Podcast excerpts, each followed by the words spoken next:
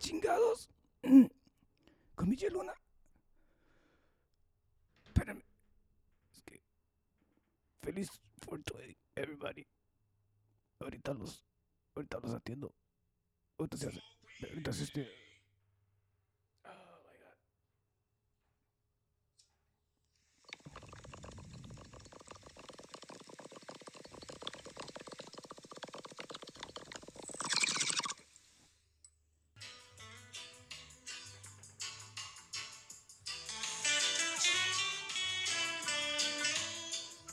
Muy buenos días, muy buenas tardes, muy buenas noches, muy buenas madrugadas tengan todos ustedes. Esto es ¿Qué chingados?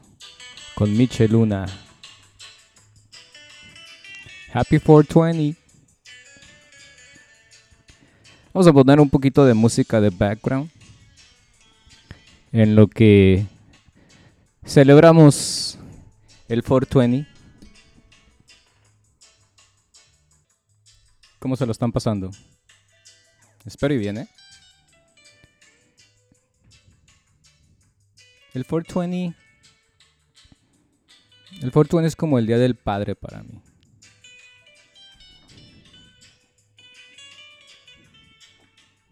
No tengo derecho a la música para que no vayan a querer hacer nada. Sí lo estoy celebrando, como lo celebro todos los años, aunque pues los que me conocen saben que lo celebro todos los días. Pero como dije, el 420 es como el día de los de las madres para mí. Todos los días tengo a mi madre ahorita gracias al universo. Pero hay un día especial que es el Día de las Madres en el cual voy y la visito y la trato extra especial. Entonces, todos los días puede decir, no todos, pero sí, fumo adecuadamente bien. Pero Fortuny, Fortuny es especial. Es especial. Especial. No todo va a ser locura, no todo va a ser puro high ni nada de eso. Vamos a platicar un poquito de la historia del del 420, cómo se dio el día de 420, de dónde salió, quién lo inventó, unos chicos todos motos en los años 70, yo creo, no tenían nada que hacer. Según recuerdo, creo recordar, pero en los 70s, era un, un puñado de, de jóvenes de la high school, creo lo pueden encontrar en Google, pero se los platico.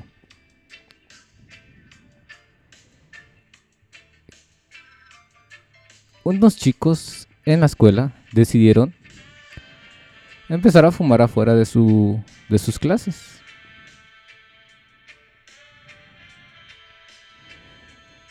Entre este puño de niños, o de chicos, de jóvenes, de teens, estaba el hermano del bajista de Grateful Dead. Era el hermano o amigo. Creo el, el hermano. El amigo. Era amigo. Era un amigo. Eh, un amigo. Del amigo que conocía al bajista de, de Grateful Dead. Al Phil, Phil Lesh. Y este grupo pues se llamaban los Waldos. Se llamaban así, que se pusieron los cabrones. En, el, los noventas, bueno, estos muchachos pues hicieron su little club. Y se juntaban mucho con, las, con los eh, integrantes de Grateful Dead en sus prácticas, en sus rehearsals. Iban ahí. Y empezaban como a celebrar un poquito ciertas cosas, porque ustedes saben, en los en los ensayos de Grateful Dead era, era una locura intensa con cantidad de droga. Eh, alucinantes más que nada. Pasa el tiempo, en los noventas. ¿Ustedes se acuerdan de una revista llamada High Times Magazine?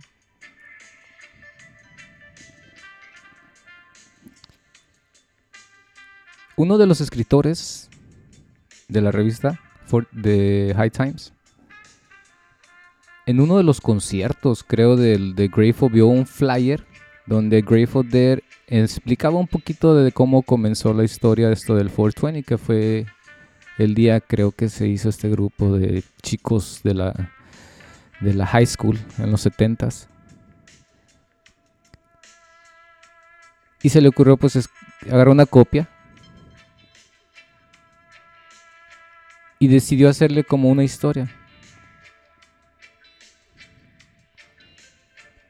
Y ahí es donde se dan cuenta que pues estos chicos escogieron el 420 no por el día, sino creo que fue porque era como el número que usaba la policía en California. Es como un code para, para lo que era la mota, el, el, el So de ahí es donde proviene, creo, ya la, el número 420 de, esa, de ese número de la policía que lo usaban para, para describir la mota. ¿no? We got a 420 here. On spot.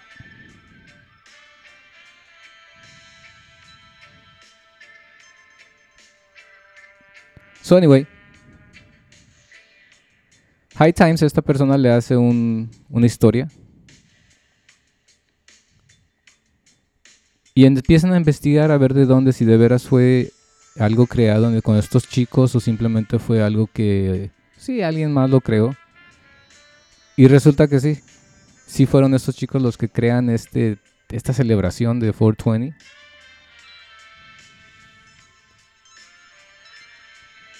Y comienza un poquito de ahí la, la, celebración. Pero High Times ya la hace un poco más famosa porque le hace una, una edición de lo que y una historia bien cabrona. Y de ahí pues se comienzan a hacer eh, pues ahora sí que la la maldita cómo se dice la maldita el maldito capitalismo. Porque ya se empieza a utilizar como después de los 90 se empieza a utilizar más el día 420 se empieza a celebrar un poco más con conciertos eh, outdoor gatherings eh, así bien sesentero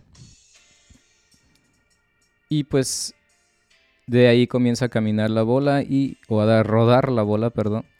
Y se empieza a celebrar el 420 cada año desde entonces, desde los 90, ya un poquito más nacional, gracias a la revista High Times. Entonces muchos lo empezaron a adoptar en todo el mundo y este es el día, yo creo y quiero pensar que es mundialmente conocido como el día donde se puede fumar mota libremente, sin ningún prejuicio Claro, siempre y cuando sea legal en tu estado.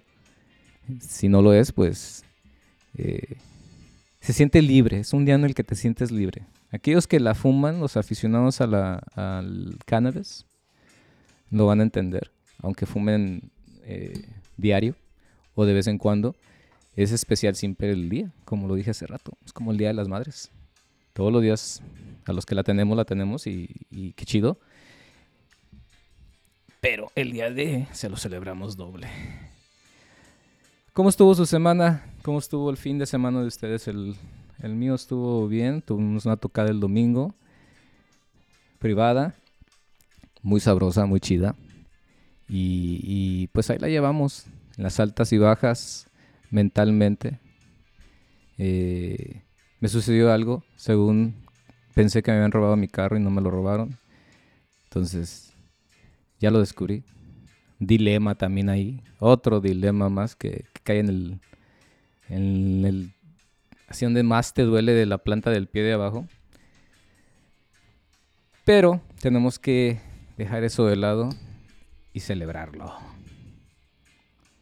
Fíjense que quiero hablar un poquito nada más del día, porque el crowd día pues ya es 420, pero también hablar de, de, la hierba de cannabis, la mota, la marihuana, los prejuicios que hay en contra de ello eh, el por qué yo pienso que, se mantiene ilegal hasta este punto.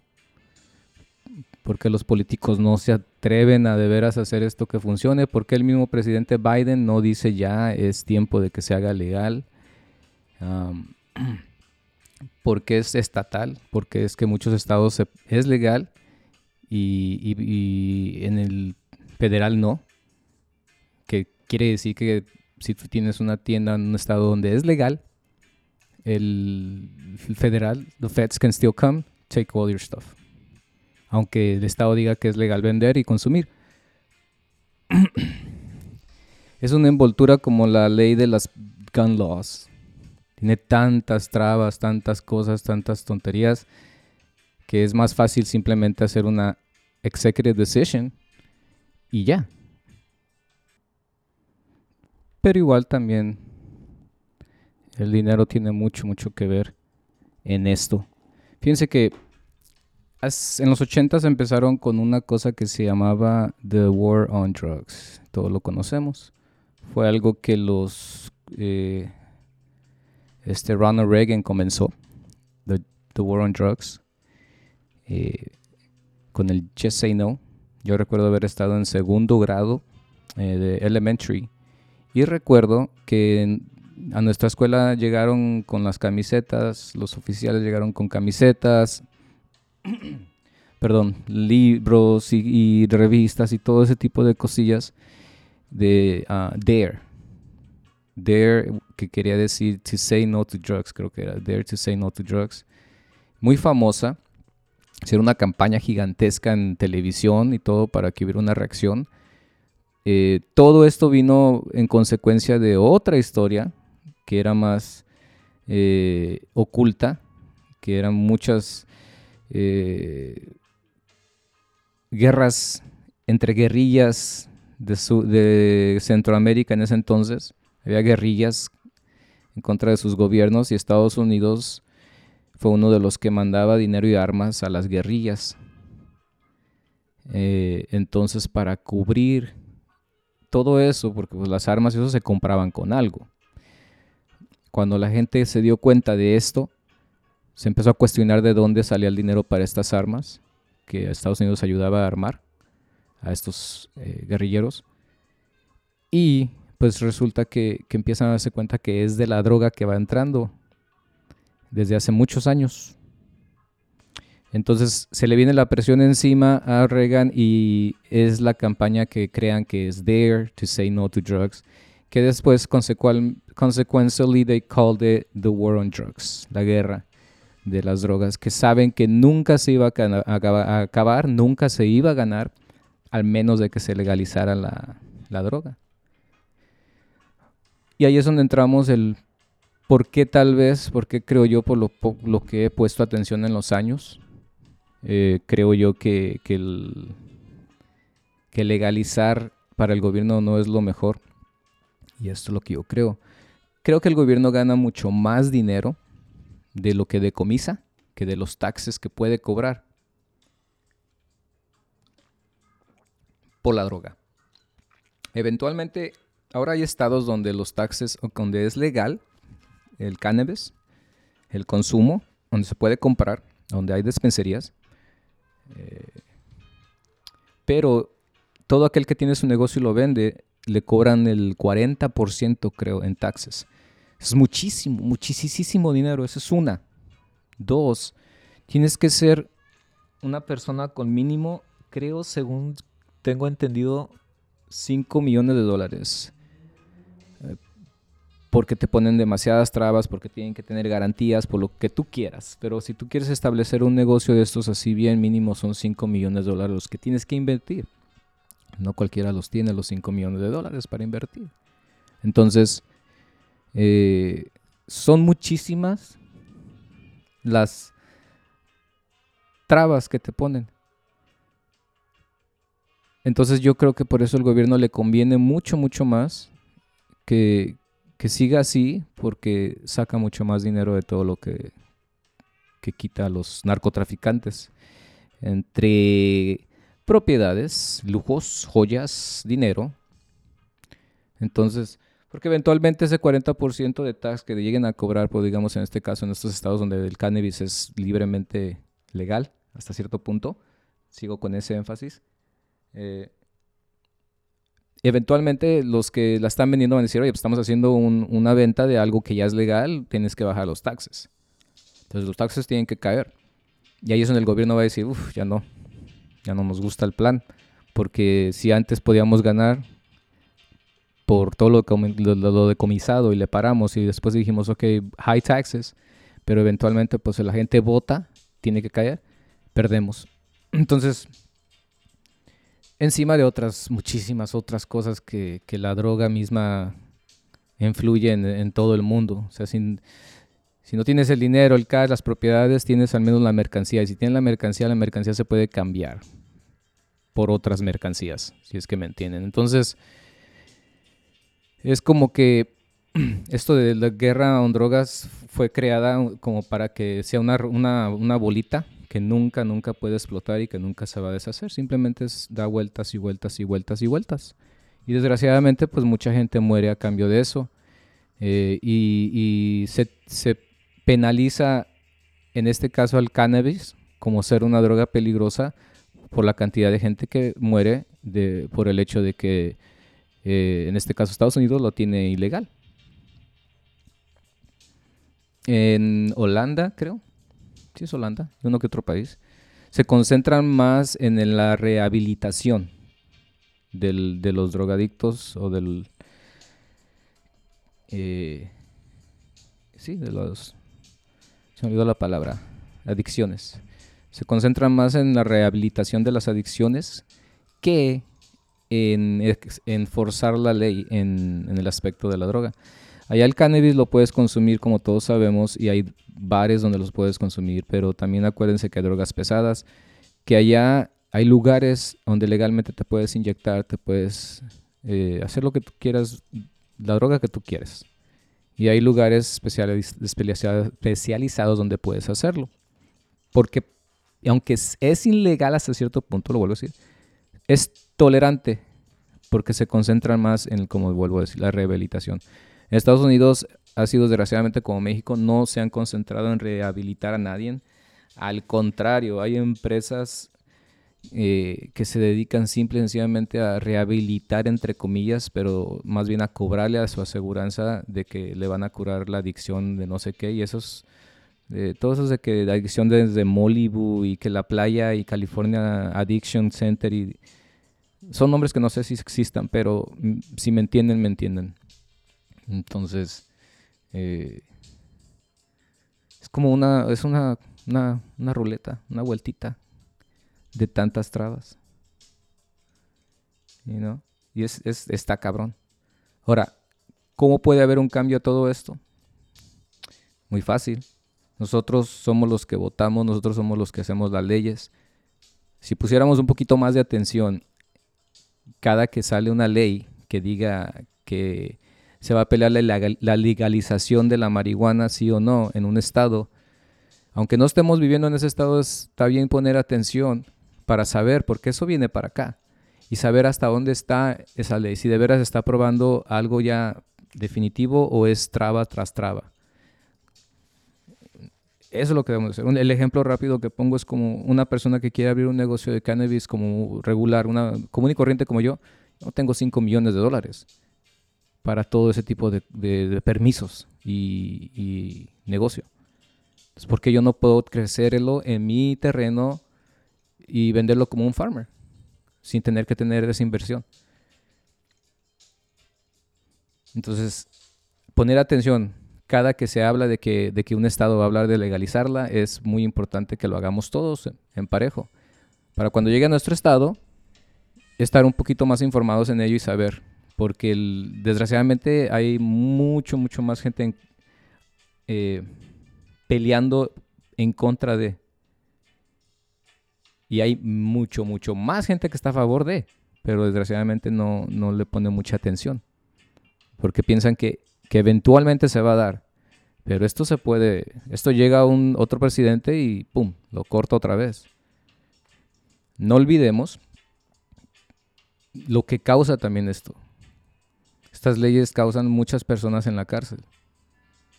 Hay mucho, mucho, mucho afroamericano y ahorita ya últimamente, en los últimos 20 años, mucho, mucha raza de la nuestra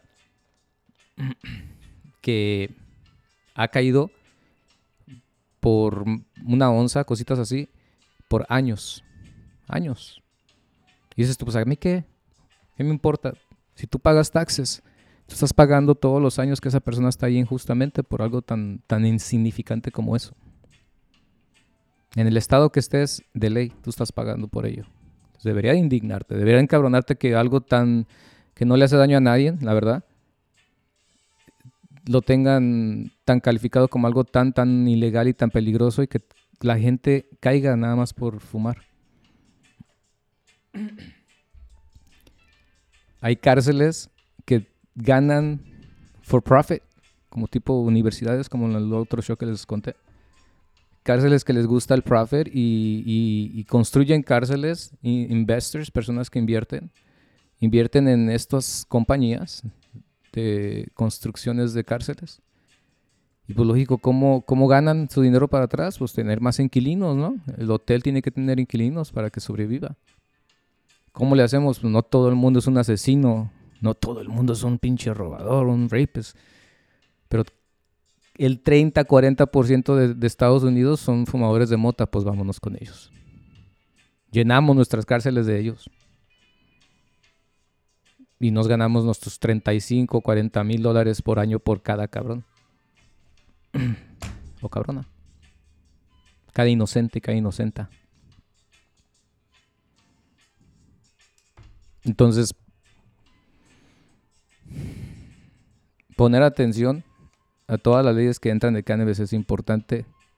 Y más hoy que es el 420, aunque sí entre relajiente y todo lo que quieras, es importante que también estemos un poco educados cuando hacemos este tipo de cosas. Yo la he fumado por muchos años y he tratado de mantenerme lo más educado que he podido en el tema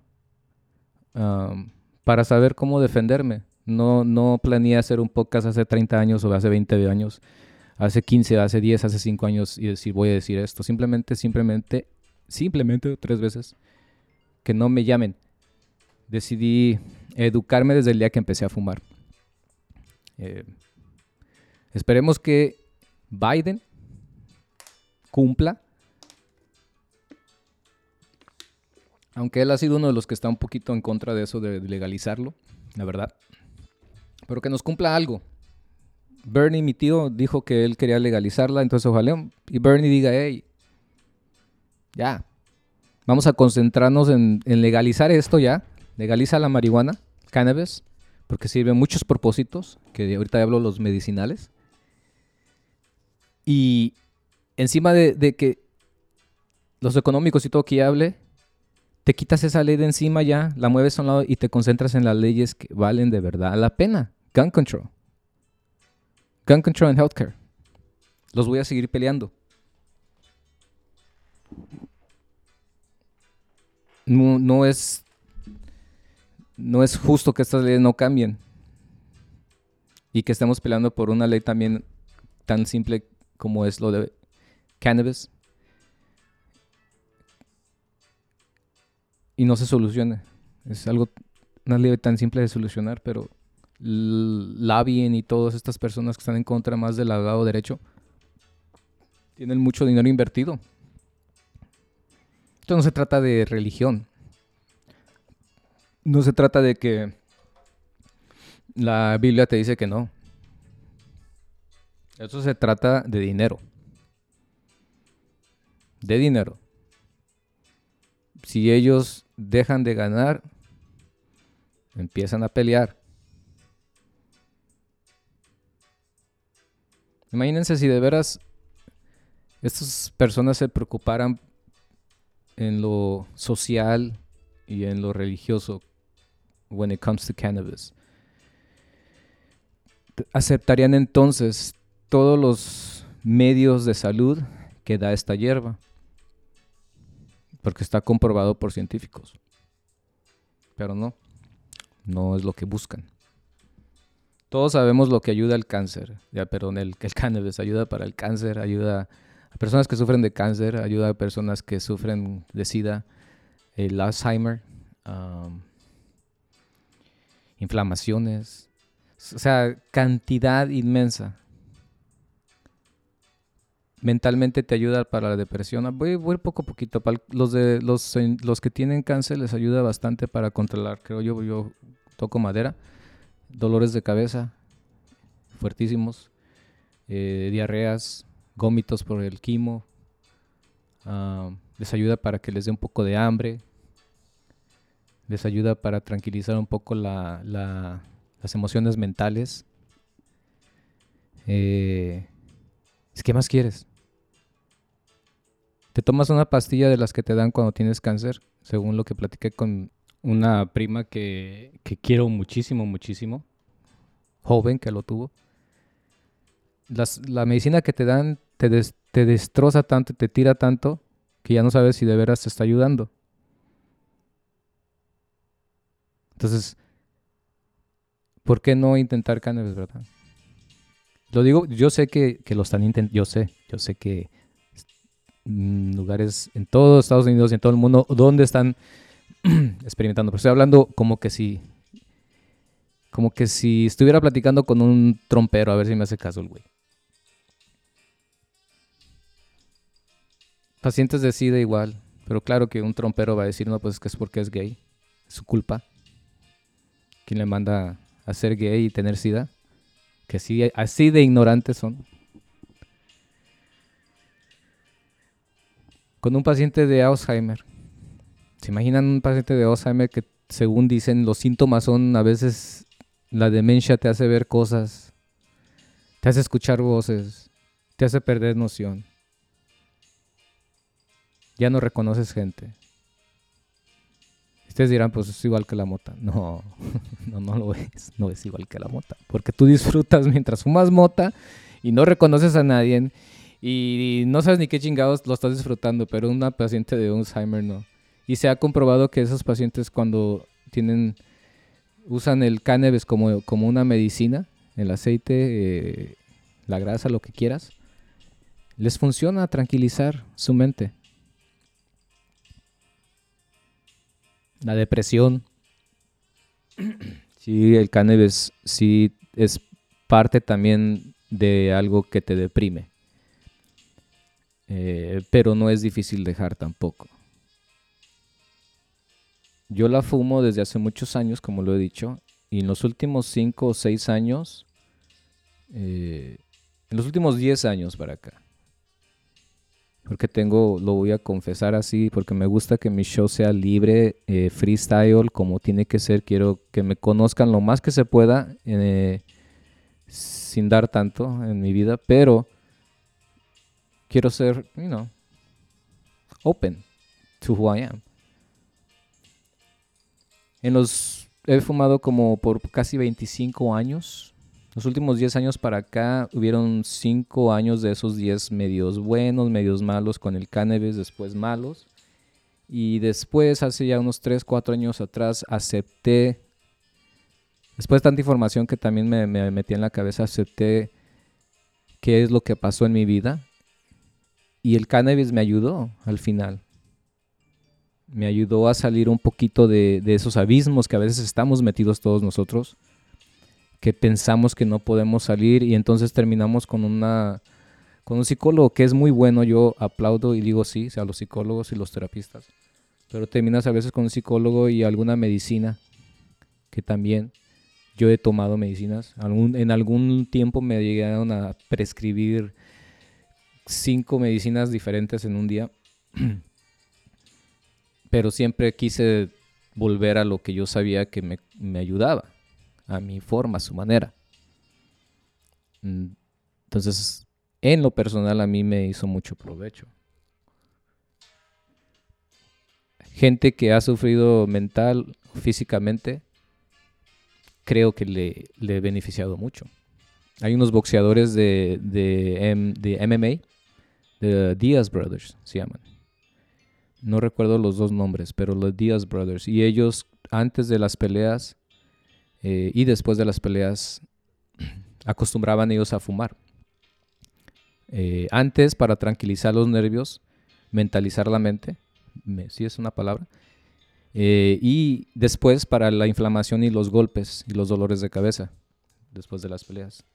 Ellos pelearon así por muchos años y nunca se dieron cuenta a nadie, hasta hace, creo en el 2000, ellos empezaron en el 2007 su carrera, por ahí el hermano y después el otro hermano. En el 2000, 11 creo, se dieron cuenta. Eh, las, eh, pues sí, estas, estas empresas, estas corporaciones, estos, como les dicen a los que crean todas las reglas antidoping y todo ese pedo. Entonces eh, se dieron cuenta que ellos fumaban. Lo suspenden por cinco años, pero en el 2011 esto. Lo suspenden por cinco años, después vuelven a pelear, terminan suspendiéndolo por un año. Pero él decía que lo que estaba fumando era CBD, no la mota. Eh, en aquel entonces el CBD no era tan legal, acuérdense. De ahí viene más la explosión del CBD gracias a ellos, en realidad, porque ellos empezaron a pelearlo legalmente y pues terminaron al final quitándole los cinco años le dieron un año. Se lo voltearon porque sabían que, que era algo inocente que no le ayudaba a, él, a ellos a pelear más fuerte, ni a golpear más fuerte, ni, ni que fuera. No, it was just to relax whatever they wanted to relax. Y ellos eh, fueron uno de los primeros deportistas, yo creo que empezaron a, salir más a la luz con el uso, porque hay muchísimos deportistas en el NFL eh, que también lo usan, usan cannabis, pero no lo pueden decir. Y no. Entonces, todo lo que tiene el cannabis en, en salud, ese es otro punto. ¿Por qué no, por qué no lo hacemos legal? Bueno, pues como lo dije, hay mucho dinero de por medio. Muchas empresas farmacéuticas que saben que para cualquier dolor que ellos tienen en su medicina, saben que el cannabis directamente le da directamente a lo que te está molestando. Entonces es una pérdida grandísima. Gastan más, gastan creo yo más en la representación legal que en lo que invierten en crear productos. Aunque no lo crean. Los tabacos también, el alcohol. Todas esas empresas gigantes así trabajan. Trabajan más fuerte en en lo que la gente puede pensar en la imagen de la empresa que en el producto que te están vendiendo. Como lo dije hace rato, cárceles llenas. Tenemos que trabajar en esto. Hay que celebrar el 420. De verdad, hay que celebrarlo. Eh, cada que sea 420 no hay que perder esta tradición creada por Potheads en los 70s y que después fue capitalizada por la revista High Times y de ahí los festivales y demás. Vamos a disfrutarlo. A todos los que están ahorita en la playa. Hoy en la noche se salen con su cigarrito. Que es algo que yo hago cada que voy a la playa, que tengo que ir ya. Y ya un poquito de música. Y aprenderlo.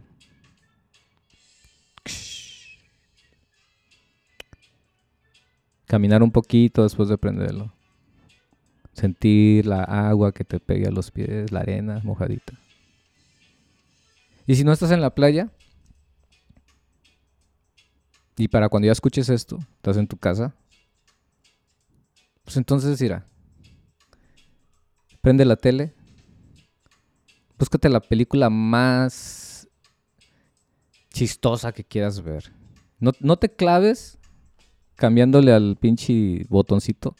Porque te puedes aventar dos horas ahí buscando y no encuentras nada. Que eso es el 99.9% de todas las mujeres.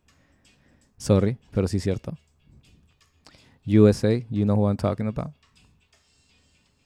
Entonces ya cuando ya, pues ya te perdiste ahí todo el día. No, piensa en una, una, no sé, una de Will Ferrell, Jim Carrey, a lo mejor alguna de Cantinflas, Piruti Capulina, del grandísimo Tintán. De esas, de esas eh, películas de esas, así chistosillas. Las seleccionas, te haces uno, te sales para afuera. No te quedes adentro de tu casa todavía. Te sales para afuera, volteas para arriba, ves a la luna, lo prendes y la saludas.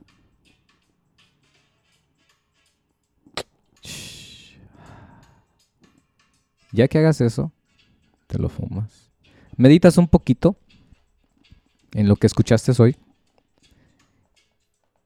Y dices, no está tan pendejo este güey. Y ya después de eso, pues ya te fumas una mi salud. Y nada más después de eso ya te puedes sentar otra vez en tu casa te metes. Acuérdate de las palomitas o algo, los monchis te van a pegar. No quiero que te den los monchis a medio camino de la película y tengas que ponerle pausa porque se acaba toda tu diversión. Tienes que dejar que todo sea el flow. Acuérdate, es 420. Hay que ponerle atención como que si fuera el día del padre o el día de la madre. ¿Va? Entonces, ya con todos tus monchis a un lado, ya con tu movie select, play and enjoy. Si eres de los que te gusta ir al ejercicio y a correr mientras fumas, fúmate uno. No mucho. Un poquito nomás. Que no te quieres aflojar, no te quieres ahuevonar. Poquito y te vas. ¿No? Entonces, donde quiera que estés escuchando, hoy el día 420 special de Qué chingados con Michel Luna te confieso que yo también ya hace rato prendí uno. Y dije, pues no, hay que hacerlo. Entonces, esperemos que este planeta cambie en el aspecto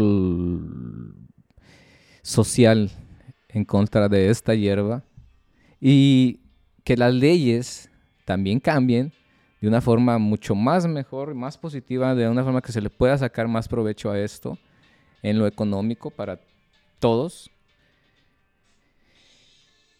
Y si no, pues nos vamos, nos vamos a otro planeta. Por ahí vi un reportaje que había un planeta que, que estaba todo lleno de cannabis, creo. No sé, yo creo que ya sé, sí, Google para que vean. Por ahí lo escuché. Que was made of cannabis. Yo dije, Marte, pero cuando escuché de eso dije, ni madres. Entonces, tengo la esperanza de que algún día regresen mis amigos, los que me dejaron aquí, y a ver si quieren pasar por ahí antes de llegar a mi planeta. Happy 420 to everybody. Peace and love. Acuérdense, Vamos a celebrarlo con mucha tranquilidad, mucha paz. Si fumas, no manejes. Ten tus monchis. Mucha agua. Chicles. Que a nadie le gusta el olor a mota en la pinche boca o listerín. la lavando, no seas cochina o cochino. Y disfruten. Chao. Os quiero.